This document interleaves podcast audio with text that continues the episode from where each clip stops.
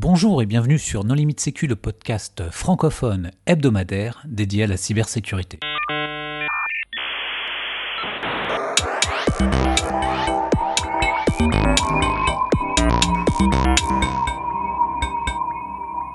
Alors aujourd'hui, nous allons parler de gestion des accès à privilèges, aussi appelé PAM, donc PAM pour euh, Privilege Access Management, avec euh, Julien Cassignol. Bonjour Julien. Bonjour. Pour discuter avec lui, les contributeurs No Limit Sécu sont Nicolas Ruff. Bonjour. Hervé Schauer. Bonjour. Christophe Renard. Bonjour. Et moi-même, Johan Hulot. Alors, dans un premier temps, Julien, est-ce que tu voudrais bien te présenter? Ah, tout à fait. Eh ben, Julien Cassignol, je travaille dans un éditeur de cybersécurité français qui s'appelle euh, Walix et qui est le leader européen euh, des sujets autour du PAM. Alors PAM, qu'est-ce que c'est? Alors le PAM, c'est plein de choses, et je pense qu'on pourra en parler très longtemps, mais en sommairement, euh, c'est effectivement la gestion des comptes à privilèges, et le compte à privilèges, il s'agit de savoir ce que c'est, et on peut commencer par euh, l'évidence, euh, le compte route. Route, c'est un compte à privilèges, évident, on peut faire tout ce qu'on veut avec, c'est l'arme thermonucléaire. Le compte domaine admin, sur AD, même chose. Mais c'est aussi un compte applicatif qui peut donner accès à des, droits ou à des informations sensibles. Un compte, par exemple, euh, MySQL, qui est pas un compte route, mais on a des données. Ou encore un, compte Twitter, euh, quelque chose qui permet potentiellement d'impacter l'image de marque d'une société. Et, euh, tout le principe est de dire comment est-ce qu'on contrôle qui a accès à ces comptes, pourquoi ils y ont accès et, qu'est-ce qu'ils en ont fait. Alors, il y a des grandes fonctionnalités dans ce domaine, quelles sont-elles? Alors, il y a plein de différents, on va dire, euh, axes dans le PAM. Euh, le marché est, venu traditionnellement du, euh, du coffre-fort, coffre-fort de mot de passe.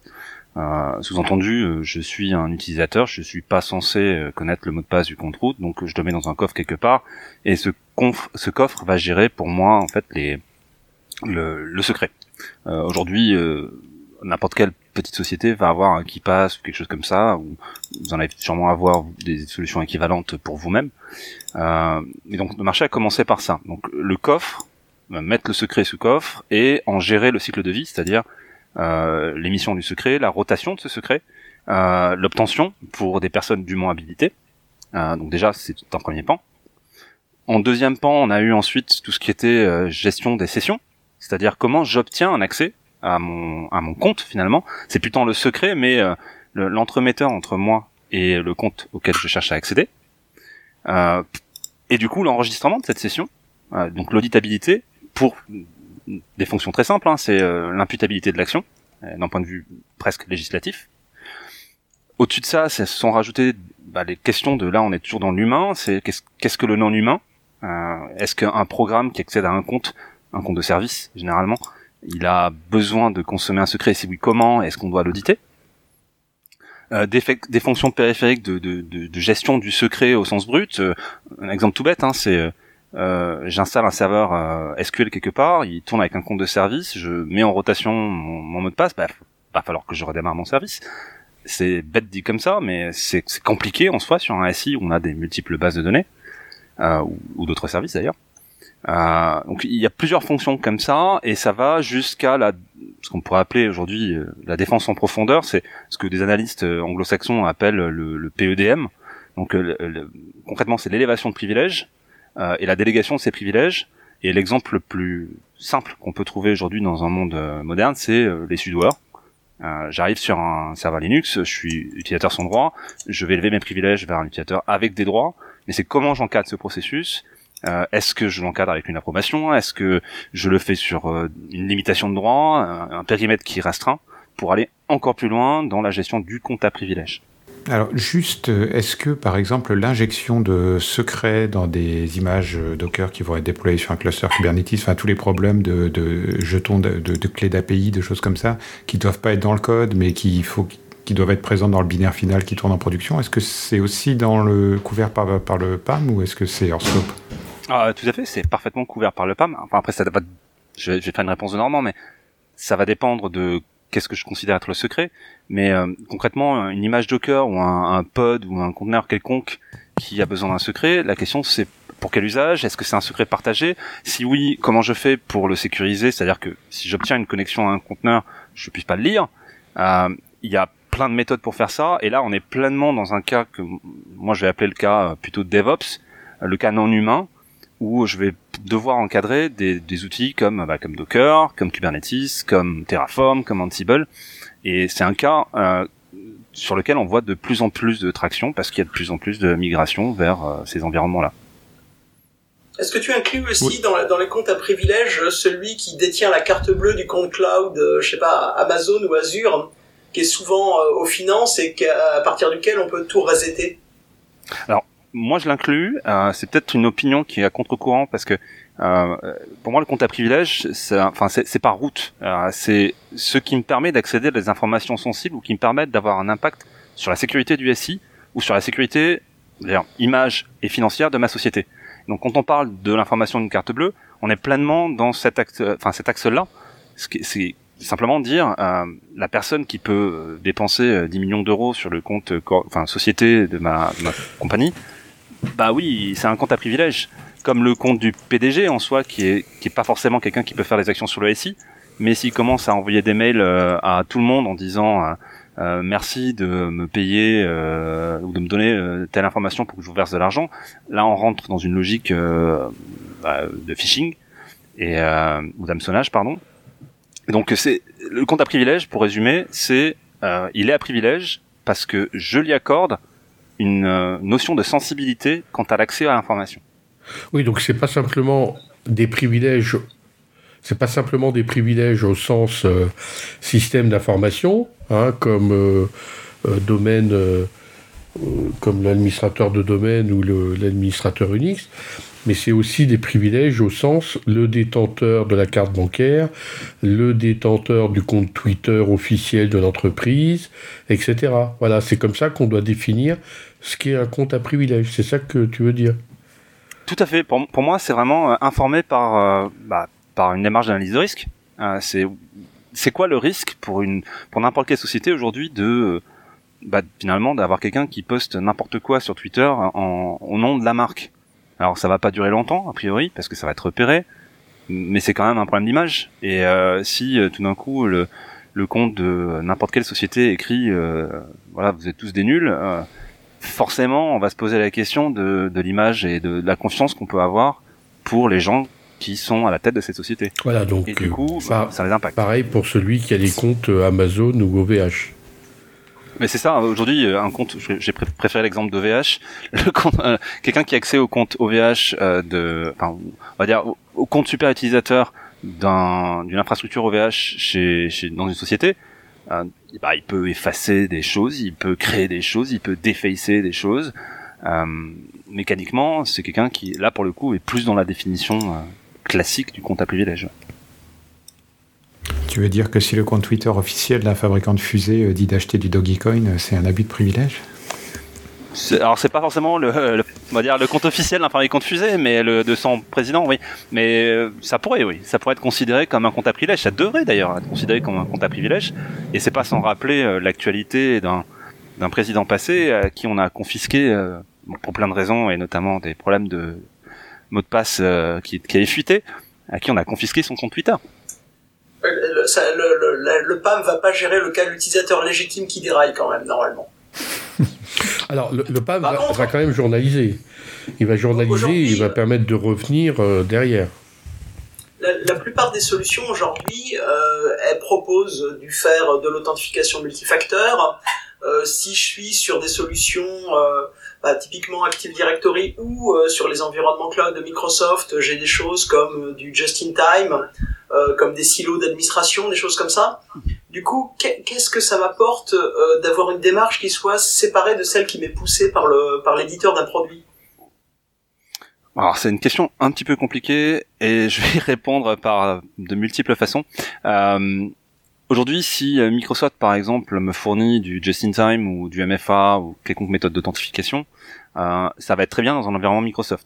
Ok, euh, mais je n'ai pas que des environnements Microsoft dans la plupart des SI euh, de France et de Navarre je vais avoir de multiples environnements, je vais avoir de multiples méthodes d'accès, et ce qui, à mon sens, aujourd'hui, devait être une préoccupation pour euh, les RSSI toujours de France et de Navarre, c'est comment je gère de manière uniforme l'ensemble de mes accès à, à mon SI. Et donc typiquement, quand on parle de, de just in time, c'est finalement c'est la notion de bah, de l'accès qu'on appelle en anglais outstanding. Enfin, c'est est-ce que j'ai un accès qui est pérenne dans le temps ou est-ce que je l'ai quand j'en ai la nécessité?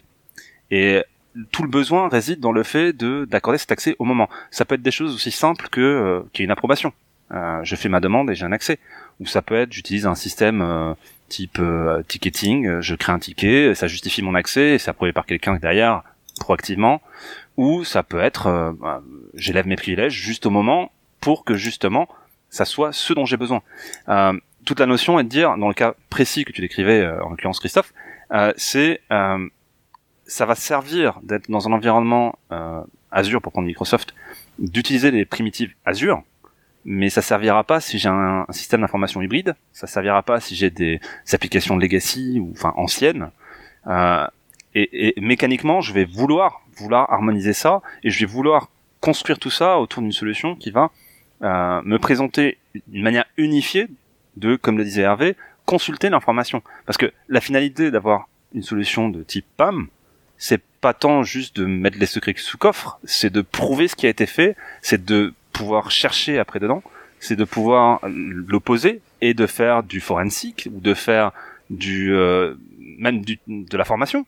Euh, Quelqu'un qui fait une action euh, d'urgence en production et on veut analyser ce qui a été fait, on veut faire de l'amélioration continue, ben on va visualiser l'enregistrement, on va voir où ça a pêché, et on va pouvoir améliorer le processus de manière continue. Mais alors, comment ça compare par rapport à infrastructure as code? Parce que si toute ton infrastructure, si toutes tes actions d'administration sont en fait des, des commits, euh, enfin, des, changements euh, versionnés dans, un système avec de l'approbation, finalement, ça remplace le problème fondamental qui est que pour faire des actions aujourd'hui, on a besoin de se loguer sur les machines, de taper des mots de passe, de taper des commandes. Et, ça, c'est le. Qu'on appelle ça le, péché originel de l'informatique. Oui et non, ah, parce qu'aujourd'hui, une infrastructure as code, est, ah, mettons que tu construises complètement un applicatif avec Terraform, hein, qui est l'exemple usuel euh, quand on parle d'infrastructure as code. Euh, à un moment donné, tu vas avoir besoin que tes applicatifs communiquent et tu vas avoir besoin de secrets. Euh, et ces secrets, si tu veux un tant soit peu sécuriser euh, la manière dont ils communiquent les uns, les, briques les unes avec les autres, tu vas vouloir en gérer la rotation. Et c'est d'ailleurs sûrement les recommandations de certaines agences gouvernementales.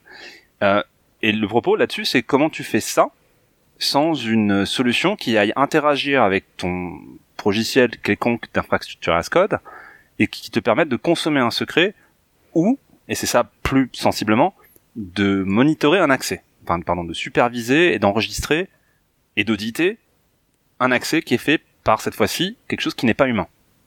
Euh, c'est une problématique qui est complexe, mais qui est soluble, à laquelle on peut apporter une solution. Et pour faire ça, bah, la réponse c'est le PAM. Ouais, mais d'un autre côté, si, si t'as pas d'humains qui interviennent, enfin, je veux dire, si comme Nicolas le disait, ce ne sont que des, des programmes dont, euh, je sais pas, on peut vérifier euh, l'intégrité, qui interviennent. Donc dans ces, dans ces cas-là, tu n'as plus besoin de, de, de, regarder ce qui se passe, puisque tu sais qu'il n'y a pas d'humain euh, qui, euh, qui administre à la main, ah, Alors, je, je, suis, je, suis, désolé de le dire, mais je ne suis pas d'accord. Euh, et je ne suis pas d'accord pour une bonne raison. Euh, je vais prendre l'exemple le plus bête de, de, quelque chose qui est non humain. Une base de données qui tourne sur un serveur Windows. C'est pas forcément une bonne pratique, mais admettons, c'est un MS SQL. Euh, cette base de données, elle est lancée avec un compte de service. Ce compte de service, il est instancié avec un mot de passe, traditionnellement, euh, dans la base de services de Windows. Euh, bah, ce mot de passe, il est là en dur. La question, c'est est-ce qu'on voudrait sécuriser ou réduire la surface d'attaque plutôt en le mettant sous rotation? Et si oui, comment? Et là, on est pleinement dans le non-humain. C'est-à-dire que ce service-là, il y a un mot de passe qui permettrait potentiellement d'accéder à des informations sensibles. Euh, dans le cas plus évolué de programmes qui vont communiquer les uns avec les autres, qui vont invariablement, à un moment donné, devoir exfiltrer de la donnée pour qu'on puisse la consommer, la consolider et en faire quelque chose qui apporte de la valeur à la société, euh, au sens d'une société commerciale, euh, on va se retrouver dans une situation où bah il y aura un secret quelque part. Ou peut-être qu'il y a des accès plus sensibles que d'autres. Admettons, euh, je veux envoyer des informations à mon système de facturation. C'est pas un accès des plus anodins qui soit. Comment je fais? Et la réponse à ça, c'est de mettre sous contrôle, voire même d'auditer et d'encadrer toute cette typologie d'accès-là. Alors, tout à l'heure, on parlait de, gestion des comptes dans des contextes vraiment extrêmement variés, donc, y compris par exemple euh, euh, Twitter, etc. Donc, comment est-ce que tu peux euh, gérer cette problématique de comptes dont finalement tu n'as aucune maîtrise parce que ça va tourner sur des, infrastructures qui ne sont, pas, qui sont pas les tiennes? Bah, là, sur tout ce qui est Twitter, etc., on va, on va se reposer sur. Enfin, faut pas réinventer la roue, à mon avis, dans, dans ce genre de projet. Et c'est ça qui est important, je pense, à retenir, c'est que euh, si on invente la roue, invariablement, on va mettre une verrue sur une verrue. Donc on va se reposer sur la technologie existante. Euh, dans le passé, euh, quand moi j'ai commencé, il y avait des, d'ailleurs des, des fleurons de la technologie française euh, qui existent toujours pour certains, qui faisaient du ce qu'on appelait du ISSO, du Enterprise SSO, donc le fait de d'insérer des informations dans une page web ou un applicatif pour pour générer une authentification. et donc le cas Twitter est l'exemple parfait. Euh, je, finalement, je lancerai une application un navigateur en, en, mode kiosque la plupart du temps pour pas enregistrer les choses et pour euh, pour être confidentiel. Ouais, tu, tu, peux tu peux expliciter le mode kiosque? Le mode kiosque, c'est vraiment euh, je finalement je suis cloisonné, limite conteneurisé. Euh, ce que je fais, euh, kiosque incognito, il y a rien qui est stocké, les mots de passe saisis sont pas enregistrés et une fois que la session est fermée, il y a plus rien. Euh, donc de manière extrêmement simplifiée. Hein. Donc je lancerai cet applicatif sur un serveur distant à travers ma solution de PAM. Cet applicatif, il va être lancé sur la cible en question, donc twitter.com. Euh, il va réaliser l'authentification pour moi avec des secrets que je ne connais pas. Et donc on, là, c'est ce qu'on appelle le single sign-on, le SSO, donc l'authentification unique. Et une fois que c'est fait, ben toutes mes actions, déjà un, ont été encadrées parce que j'ai le droit d'accéder à Twitter parce que on m'a donné les droits. Le secret, je le connais pas.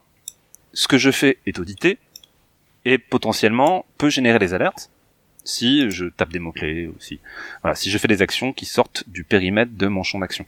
Donc, sur ce, cette typologie de cas-là, la, finalement, la, un petit peu la seule solution possible, c'est de mettre sous coffre la clé d'accès à Twitter et, et de, d'encadrer la manière dont j'obtiens l'accès. Mais, mais alors, là, là, depuis tout à l'heure, tu as listé pas mal d'usages, des usages qui sont plutôt euh, des accès sur des comptes applicatifs extérieurs, euh, des accès qui sont des secrets, euh, mis dans des programmes, euh, des accès qui sont des comptes administrateurs sur des applications, sur des systèmes. Est-ce que, de ton point de vue, c'est quelque chose qui doit être mis dans un seul coffre-fort commun? Et est-ce que si, on fait ça, ça crée pas un risque de, de point de défaillance centrale où bah, si ça se fait pirater, tous les secrets sortent?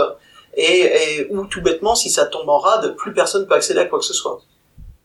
Alors, c'est une objection qu'on a régulièrement parce que c'est vrai, euh, faut le dire. Euh, Aujourd'hui, si on construit un coffre-fort finalement central de l'information, euh, on a euh, le point de vulnérabilité centrale. Euh, donc il y a plein de solutions à ça. La première, c'est de segmenter, peut-être même de faire d'ailleurs une espèce de notion de silo comme les comme les silos AD, où je vais dédier finalement des solutions de PAM à euh, des solutions de PAM, une brique de PAM à un périmètre. Euh, ça peut être un périmètre applicatif, ça peut être un périmètre euh, de typologie d'accès, par exemple les bases de données d'un côté, etc. Euh, ce qui est important, à, à, mon sens, à prendre en compte, c'est que euh, c'est aussi la segmentation des droits que je donne sur les solutions de PAM. C'est-à-dire que le super administrateur d'une solution de PAM, c'est plus l'arme thermonucléaire, c'est euh, c'est finalement c'est Thanos dans Marvel. Il a tous les pouvoirs et voilà, il peut claquer des doigts et et ça va pas être bon. Euh, donc l'idée c'est vraiment de euh, être capable de créer ce système de droit qui me donne accès au strict nécessaire, euh, le construire de manière résiliente, avec peut-être plusieurs nœuds, que ces nœuds aient un sens homogène et dans la continuité de, bah, de répartir les accès de manière cohérente. J'espère que ça répond à la question. Donc finalement, la, réponse c'est que euh, il faut que je garde des domaines de sécurité entre mes solutions euh, distincts euh, si, si, je veux limiter les, les risques de, de, défaillance catastrophique entre mes différents euh, stockages d'accès privilégiés, même s'ils utilisent tous la même techno. C'est une partie de la réponse, et une autre partie de la réponse serait il y a toujours des, des, des notions de bris de glace un, coffre-fort de mot de passe, c'est intéressant. La, valeur sécurité est intéressante, Maintenant, le risque sécurité est tout aussi, on va dire, effrayant pour un, RSSI.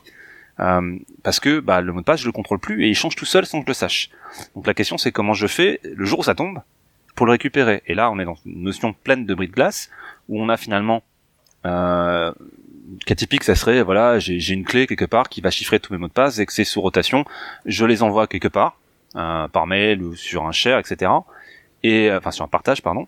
Et euh, lorsque j'ai un problème, j'ai pour le coup une vraie clé sous coffre physique que je peux récupérer pour déchiffrer les accès qui permettent de récupérer l'opération de mon système.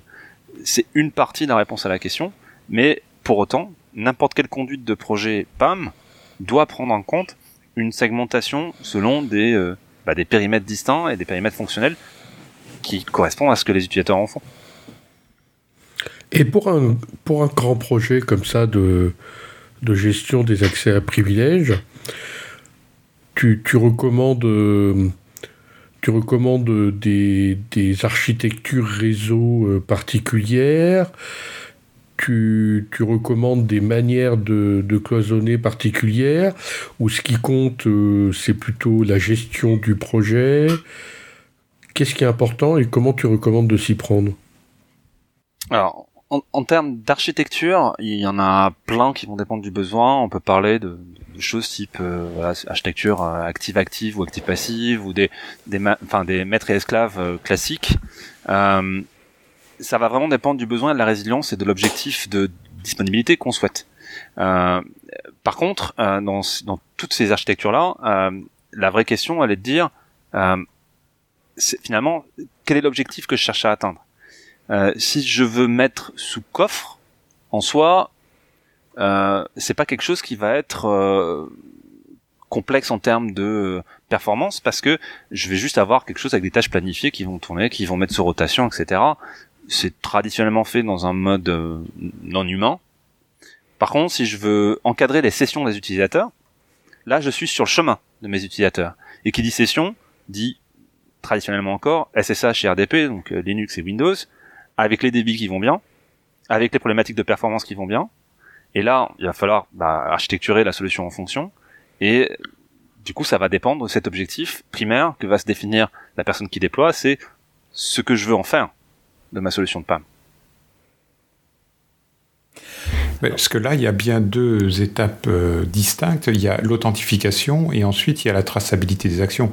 Quand tu parles de RDP, par exemple, c'est vraiment euh, un cas difficile. Est-ce que vous faites de l'enregistrement vidéo de session ou est-ce que les, commandes sont loguées côté serveur et du sysmon et trucs comme ça? Enfin, Alors, euh, le RDP me semble être un point dur le, RDP n'est pas un point dur en fait parce que euh, le, RDP a ceci de, formidable que euh, on, peut capter euh, protocolairement les échanges et reconstruire une vidéo. alors il faut, faut, le faire de manière intelligente, c'est-à-dire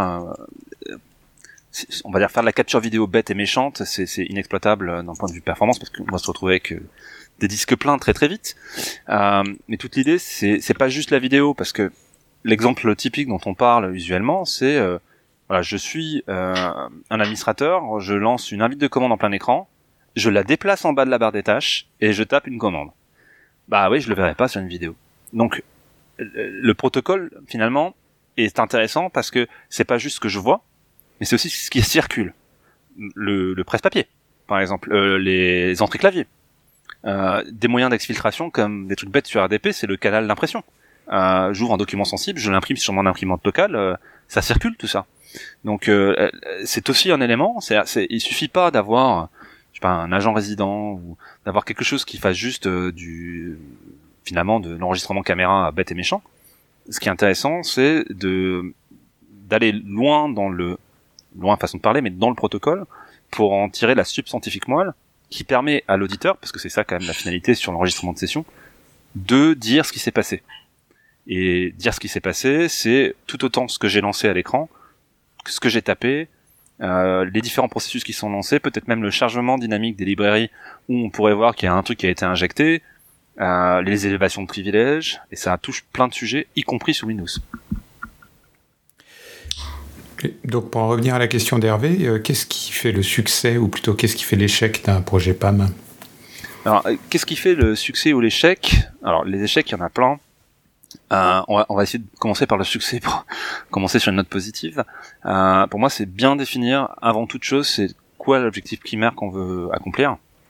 Euh, et un des objectifs euh, que, que, moi je conseille, euh, en qualité de, étant dans ce traînant mes guêtres dans ce secteur depuis quelques années déjà, c'est de, de, se focaliser sur l'audit de ce qui est fait. Parce que, admettons que que je connaisse tous les mots de passe de tous les comptes routes de mon SI, euh, ça serait pas bien. Mais dans l'absolu, si ce que je fais est enregistré et que je suis capable de réagir et de faire de la remédiation en temps réel, si je fais quelque chose de, malicieux, on va le dire comme ça, euh, j'apporte déjà une valeur. Et c'est quelque chose qui est beaucoup plus facile à mettre en œuvre que de mettre tous les comptes sous coffre. Parce que, imaginez, hein, je mets tous les comptes sous coffre, euh, c'est aussi simple que euh, indexer tous les comptes, indexer tous les mots de passe, donc aller enlever tous les post-it de tous les claviers pour pouvoir les mettre dans mon outil de PAM. Ça prend un peu de temps, et, ça, c'est généralement sous d'échec. Donc, euh, à mon sens, une bonne étape, c'est d'abord d'enregistrer. finalement, voilà, si j'enregistre, si j'ai une caméra chez moi, par exemple, et que que je donne mes clés à Nicolas pour qu'il vienne arroser mes plantes, s'il fait quelque chose qui n'est pas ce que je lui ai demandé, je le saurai. Ensuite, bah, voilà, je, mets ma porte, je mets une clé bien sécurisée. Pourtant, si Nicolas la donne à Johan, je sais toujours pas que c'est lui. Donc quelqu'un viendra chez moi, je saurai à terme qui c'est, mais je n'ai pas suffisamment sécurisé. Donc l'étape qu'on suggère après, usuellement, c'est d'aller sur le MF1, Christophe en parlait tout à l'heure. C'est vraiment dire, euh, je veux savoir qui est venu et je veux l'enregistrer. Je veux être sûr que tout le monde ne puisse pas rentrer, mais en plus je veux prouver l'identité de qui rentre. Donc on a mis l'audit des sessions, on a mis le coffre-fort de mot de passe, on a mis le MF1. Et là, toute l'étape de fin, entre guillemets, c'est l'étape de la défense en profondeur, selon moi, euh, qui est dire, euh, bah, une fois que je suis, imaginons cette fois-ci, j'ai donné les clés à Nicolas, Nicolas est chez moi, j'ai dit d'arroser les plantes, mais rien ne me dit qu'il va pas aller dans mon frigo pour euh, boire un jus de fruits. Euh, bah moi j'aimerais bien savoir. Non, Nicolas, Nicolas, il boit au moins une bière. Hein. il pourra boire une bière chez moi, bien sûr. Mais typiquement, j'aimerais bien savoir que c'est ce qu'il qu'il ne peut pas faire ça, ou pouvoir lui dire qu'il ne peut pas faire ça.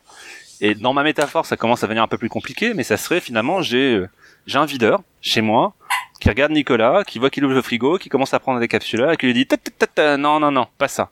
Et ça c'est l'élévation de privilège et c'est l'encadrement de l'utilisation de l'accès. Et ça c'est on va plus loin, on va finalement sur la défense en profondeur. Quand, tu parles de, tu, parlais de réaction temps réel et d'encadrement de l'utilisation de l'accès, euh, est-ce que tu veux parler d'automatisation à, à, des détections de, de violations d'usage euh, légitime, des choses comme ça Tout à fait. Bah, un exemple euh, très concret. imaginons que je suis, je suis l'administrateur qui réalise les, les images maîtres de ma société. Donc je sais que le mot de passe c'est Toto 1, 2, 3. Donc moi j'installe une nouvelle image parce qu'on m'a demandé d'en installer une. Et là je me dis, je suis plus malin que les autres, je vais aller sur ma machine et je vais changer le mot de passe pour que moi seul le connaisse. Bon, pas de peau, j'ai mis une solution de PAM sur le chemin, donc je suis obligé de passer à travers, j'y arrive. Et là, je tape passwd, commande sous Linux pour changer le mot de passe. Une solution de PAM peut détecter ça et dire passwd est interdit. Et donc du coup, tuer la commande. Donc on peut être proactif et tuer l'exécution d'une commande qui n'a pas lieu d'être parce qu'elle est justement interdite. Donc même si l'administrateur connaît le mot de passe de la cible, et par construction, sur les solutions de PAM, on peut l'empêcher d'accéder autrement qu'à travers la solution de PAM. Ça répond à la question, hein, Christophe? Mais du coup, si, je comprends bien, la solution de PAM, enfin de gestion des accès privilégiés, euh, c'est l'incarnation moderne du euh, bastion plus euh, le coffre-fort de mot de passe. Est-ce que c'est autre chose? Alors, j'ai essayé d'éviter jusque-là le mot bastion, mais il n'y a pas de problème, je peux en parler. Mais ça va, ça va même plus loin parce que ça rentre aussi en, concurrence avec toutes les, solutions de double authentification intelligente. Bah oui, parce que aujourd'hui, quand on parle bastion aujourd'hui, finalement, on dit euh, point d'accès central. Euh, c'est un peu ça, comme ça qu'on va décrire un bastion. Euh, le bastion, c'est pas juste un point d'accès central, c'est c'est aussi un outil d'orchestration, d'orchestration de rotation de mot de passe, par exemple. c'est aussi un outil de supervision, typiquement de, des commandes malicieuses. C'est un outil d'audit, évidemment.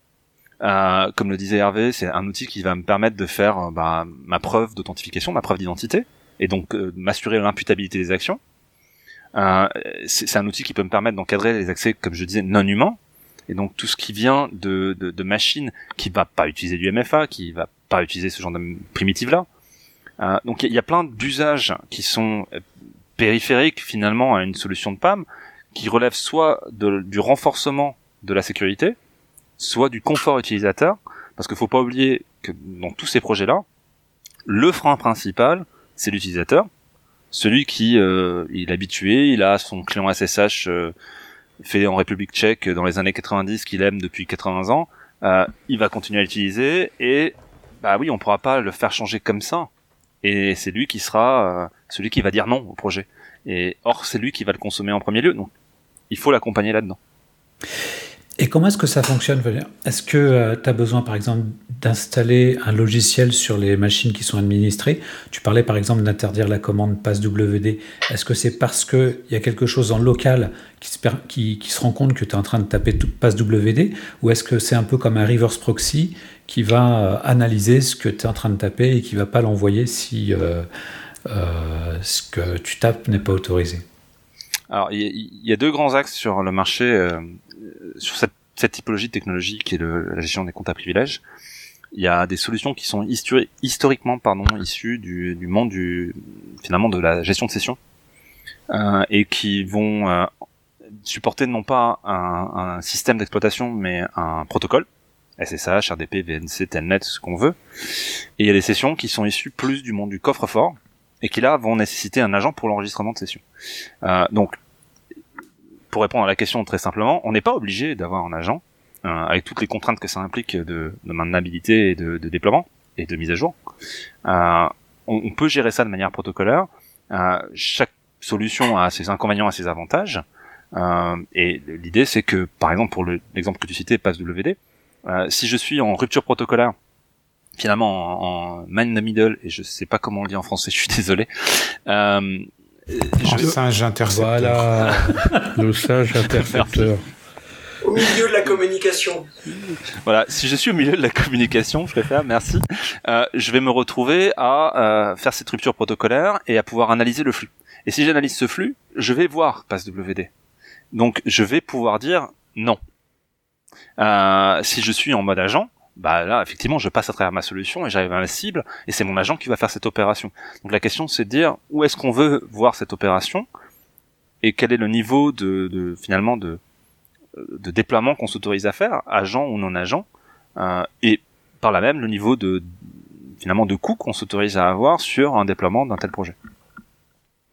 Alors justement en parlant de déploiement et de, de projet, est-ce qu'il y a des erreurs à, à, ne pas commettre quand on se lance euh, dans un projet PAM? Alors, la première est la, plus évidente et qui vient d'un passé douloureux, on va le dire comme ça, euh, c'est ne pas croire que c'est simple de d'indexer tous ces comptes à privilèges euh, et de les mettre tout coffre. Parce que c'est pas simple. Parce que je citais l'exemple Twitter, très souvent les gens considèrent pas ça comme un compte à privilèges.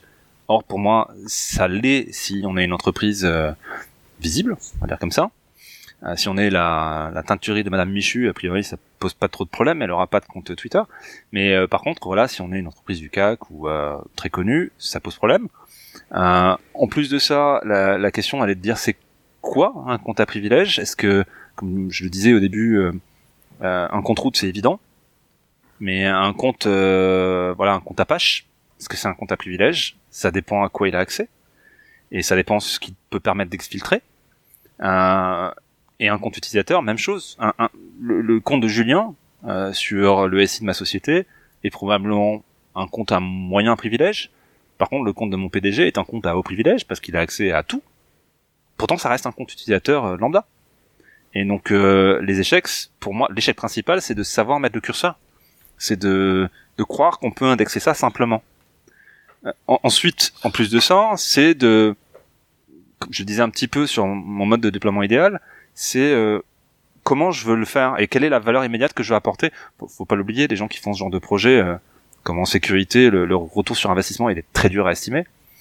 Donc, euh, qu'est-ce que je peux justifier auprès de mes décideurs et, euh, comment je peux leur montrer l'intérêt?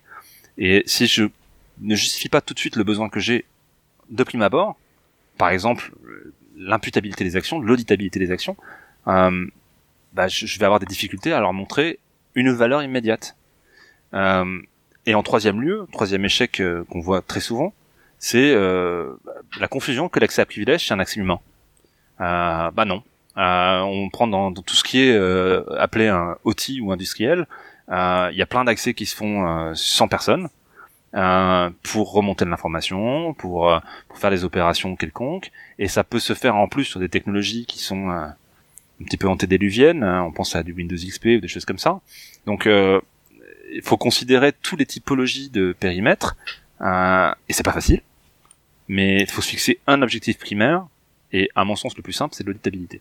Alors, il y a, deux, choses dans ce que tu viens de dire qui, qui, m'interpellent.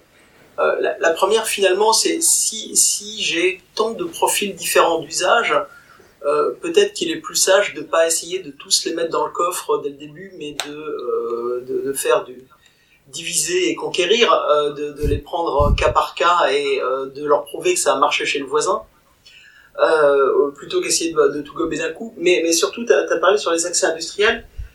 ou sur des accès applicatifs legacy, hein, parce qu'il y a plein d'organisations qui ont encore des accès 3270 sur Telnet avec des mots de passe limités à 7 caractères. Euh, Ok, quand c'est un être humain qui accède sur un terminal, je, je, vois bien comment on peut changer le mot de passe. Par contre, si j'ai mon application qui utilise euh, des vieilles credentials, euh, des, des, vieux logins mots de passe qui euh, vont taper dans une base de données historique, comment est-ce que je peux déporter ça dans un système de gestion d'accès? Il faut que je réécrive mon application Alors, pas forcément. Et c'est là où on rentre dans des logiques de, de app to app, enfin de application to application ou application vers application en français. Euh, typiquement, euh, quand j'ai une application comme ça, c'est probablement une application qui effectivement, euh, ce qu'on pourrait dire legacy, c'est un truc un, peu vieux qu'on veut pas toucher parce que sinon ça va tomber en rade. Un exemple que, que moi j'aime bien, qu'on voit dans les solutions innovantes aujourd'hui, c'est euh, de, alors ça marche particulièrement pour les applications euh, Unix, c'est de faire, d'utiliser Fuse, hein, d'utiliser un file system virtuel dans lequel on va, vers lequel on va pointer l'applicatif et cet applicatif va lire sa configuration dedans. Sa configuration stocke le mot de passe. Mais comme on utilise un file system virtuel, on va intercepter cet appel et on va faire un appel au coffre-fort. Et en faisant ça, l'applicatif, le fait de le changer ou de ne pas le changer, on neutralise ce problème. Euh, tout en apportant la valeur sécurité que le mot de passe du coup est sous rotation, est enregistré, etc. Enfin, pardon, est, euh, est audité dans la longueur. Donc c'est un exemple. Maintenant, euh, faut être honnête, ça marche dans certains cas, ça marchera pas dans tous. Il y a plein de contraintes et il n'y aura pas de risque zéro. Il y aura toujours des applications legacy où bah, je pourrais pas faire mieux que les mettre derrière quatre firewalls et de tolérer le fait qu'il y a un mot de passe quelque part.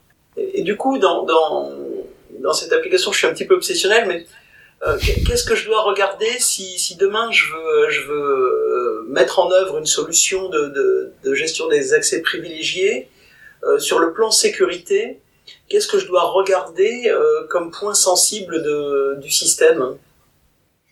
Alors, les points sensibles du système. Premièrement, est-ce qu'elle utilise des secrets qui permettraient de faire des mouvements latéraux, qui permettraient de réaliser des opérations qu'on ne veut pas voir être réalisées? Première étape. Donc typiquement, euh, si ça me permet de faire ça, ça me permet de me positionner en tant que, pirate et de, de faire autre chose. Donc je vais regarder ça et je vais contrôler tout ça. Si maintenant je me rends compte qu'il y a un secret qui est effectivement de cette typologie-là, qui me permet soit de faire des mouvements latéraux, soit d'accéder à des informations dites euh, sensibles, euh, je vais essayer de les mettre sous contrôle. Les mettre sous contrôle, ça va dépendre de la technologie de mon applicatif. Si c'est une technologie relativement moderne, surtout en termes de système d'exploitation, je vais pouvoir mettre en œuvre les solutions que j'ai citées avant, type euh, file system virtuel si j'ai pas envie de modifier, ou sensiblement modifier la façon dont l'applicatif se lance pour injecter un mot de passe que je récupérais depuis un coffre. Euh, deuxième étape. Troisième étape, enfin, regarder ce que l'application fait en termes d'accès. Parfois, certains applicatifs, type, je pense à des notions de, de déploiement ou de virement bancaire, on veut pouvoir contrôler et savoir l'information qui circule à des fins juste de, de preuve. Euh, c'est bête et méchant, mais euh, imaginez, vous êtes l'État, vous virez l'argent à, à, tous les fonctionnaires, vous aimeriez bien savoir que l'ordre de virement que vous avez passé, c'est bien le bon, et le vérifier a posteriori. Donc là, typiquement, c'est même plus le fait que j'ai un accès à privilège que je qui, me préoccupe, c'est le fait que ce que j'ai transféré avec est la bonne chose. Et je veux le mettre sous coffre et limite scellement, c'est-à-dire imputabilité, eurodatage, etc. pour pouvoir le prouver et aller jusqu'à l'opposition en justice, parce que ça peut en arriver là. Mais du coup, ces traces, elles ont une valeur légale? Parce que dans le cas d'une perquisition, ce genre de choses, par exemple, il me semble qu'il faut suivre des procédures assez euh, strictes pour euh, pouvoir être opposable devant un juge. Non, mais c'est pas très difficile de respecter les bonnes procédures pour être opposable, devant, en tout cas utilisable pour rester en justice. Ça, pour moi, c'est non-répudiation, redatage, euh, enfin voilà, intégrité de la de la donnée. Euh, et pour l'anecdote, j'ai déjà effectivement, pour répondre à la question, Nicolas, croisé des, un cas où euh, un, un, de, un utilisateur d'une solution de PAM, dont je tairai le nom, a été accusé d'actes malicieux. et D'actes euh, malveillants. Malveillant, pardon. Parce que malicieux, ça fait sourire, mais c'est pas très dangereux. d'actes malveillants, merci. Et on a pu prouver que que ce n'était pas malveillant, hein, que c'était en fait bah, simplement, le système avait mal fonctionné. C'est là où c'est intéressant, parce que justement, euh, les systèmes de, contrôle des accès à privilèges, euh, bah, les, gens qui ont des privilèges doivent les voir euh, comme une sécurité pour eux-mêmes. Alors oui, c'est intéressant, mais c'est souvent pas vécu comme ça quand même. Ah mais c'est pour ça que j'insiste, hein, pour qu'ils comprennent que c'est dans leur propre intérêt. Bah, c'est dans leur propre intérêt pour plein de raisons, mais notamment effectivement pour celui-là, c'est que euh, on, on, a, enfin, sur le marché, on a plein de clients qui utilisent des choses, enfin, de manière différente. La preuve et la sécurisation de l'utilisateur au regard de la charte informatique et de la politique de sécurité en est une. Mais il y a des choses aussi bêtes que dire euh, qu'on a toujours des gens qui sont euh, plus compétents que d'autres dans les équipes sur tel ou tel sujet. Et le fait de pouvoir regarder ce qu'ils ont fait pour apprendre, ça a l'air bête comme ça, mais euh, c'est un facteur d'accélération de transfert de compétences. Et on dépasse le statut de la sécurité quand on dit ça, mais pourtant ça apporte une valeur immédiate qui est perceptible par l'utilisateur. Donc euh, ça apporte aussi une réponse à cette euh, à cette remarque là qui est euh, j'ai pas envie d'être fliqué fondamentalement. Et donc, quelle confiance on peut avoir dans ces solutions Est-ce qu'il y a eu des validations externes, justement? Est-ce qu'il y en a qui sont approuvées par, par le FBI Est-ce qu'il y a des, des, revues de code? Est-ce que tout est écrit en Rust? Enfin, je sais pas quand on a un outil de sécurité, souvent une des questions qu'on se pose, c'est quelle est la surface d'attaque supplémentaire que ça ajoute dans mon système euh, d'information? Alors je, je vais pas répondre sur Rust parce que étant roux moi-même, tout ce qui est rouillé, ça me m'intéresse pas trop. Mais euh, le, le, propos c'est dire euh, oui, il y a des certifications, oui, il y a des, des, des, des profils de, enfin des, profils de protection au sens critères communs, des choses comme ça. Il y a un CSPN, enfin un certificat de sécurité de premier niveau qui est délivré sur des problématiques de type enregistrement de session, encadrement de l'accès au compte à privilège. Euh, donc oui, il y a des solutions qui le sont, euh, dont celle de Walix évidemment. Euh, maintenant, la question, c'est dire euh, est-ce que c'est suffisant? Est-ce que c'est est-ce que c'est sécurisé? Est-ce que c'est déjà c'est déjà pas mal hein C'est déjà pas mal? Oui, parce qu'on euh, oublie un peu tous ceux qui ont échoué au CSPN, puisque justement ils l'ont pas. Oui, enfin, ce ah. qu'il faut penser, c'est que l'équipement, aussi sécurisé soit-il à la sortie, il faut le configurer correctement, il faut le gérer dans la durée. Il faut pas euh, faire n'importe quoi avec les accès dessus, c'est-à-dire que c'est un équipement, euh, pour reprendre la terminologie Microsoft, de tiers zéro, c'est-à-dire qu'il donne accès à tous les autres. Et euh, il faut s'assurer, en fait, à partir du moment où on utilise quelque chose sur lequel tout le reste de la sécurité repose, c'est le, principe de la, Trusted Computing Base, c'est que ce truc-là, est important et ils doivent être gérés comme un joyau de la couronne. Euh, et, c'est pas un substitut à faire de la sécurité parce que trop souvent on voit la démarche en se disant oulala là là, je contrôle pas les postes de mes admins, les gens font n'importe quoi, je mets un bastion puis après j'oublie tout. Alors déjà bah les admins euh, ils tapent les mots de passe sur des postes donc euh, forcément euh, s'ils sont récupérés ils sont récupérés aussi sur leur poste même s'il y a un bastion milieu. Et deuxièmement, le bastion, il faut le maintenir dans la durée. Il faut s'assurer qu'il soit correctement sécurisé, qu'il soit correctement supervisé, que les logs qu'il produit soient regardés. Parce que si personne les regarde... Et, donc, comme toujours, ce qui fait la différence, c'est l'exploitant. C'est celui qui gère le bastion. Ce qui, fait, ce qui fait la différence, en fait, c'est de déployer une solution de sécurité comme une brique dans une logique et une architecture de sécurité qui a été pensée par rapport au fait de déployer un euh, truc miracle qui va me dispenser de l'effort de penser. Il n'y a pas de solution miracle et il n'y a pas de solution miracle pour une bonne raison, c'est que euh, bah, au final, quelles que soient les raisons pour lesquelles je mette en place une solution de PAM, euh, on va se retrouver dans une situation où euh, si elle est mal exploitée, mal configurée, euh, mal définie, si je donne, je sais pas, une clé d'API à quelqu'un euh, qui donne accès à tous les mots de passe, c'est fini. Et, et, simplement, c'est une opération de, de, de, de, supervision, de maintien en conditions opérationnelles qui se spécifie, qui s'encadre, qui se fait selon des bonnes règles.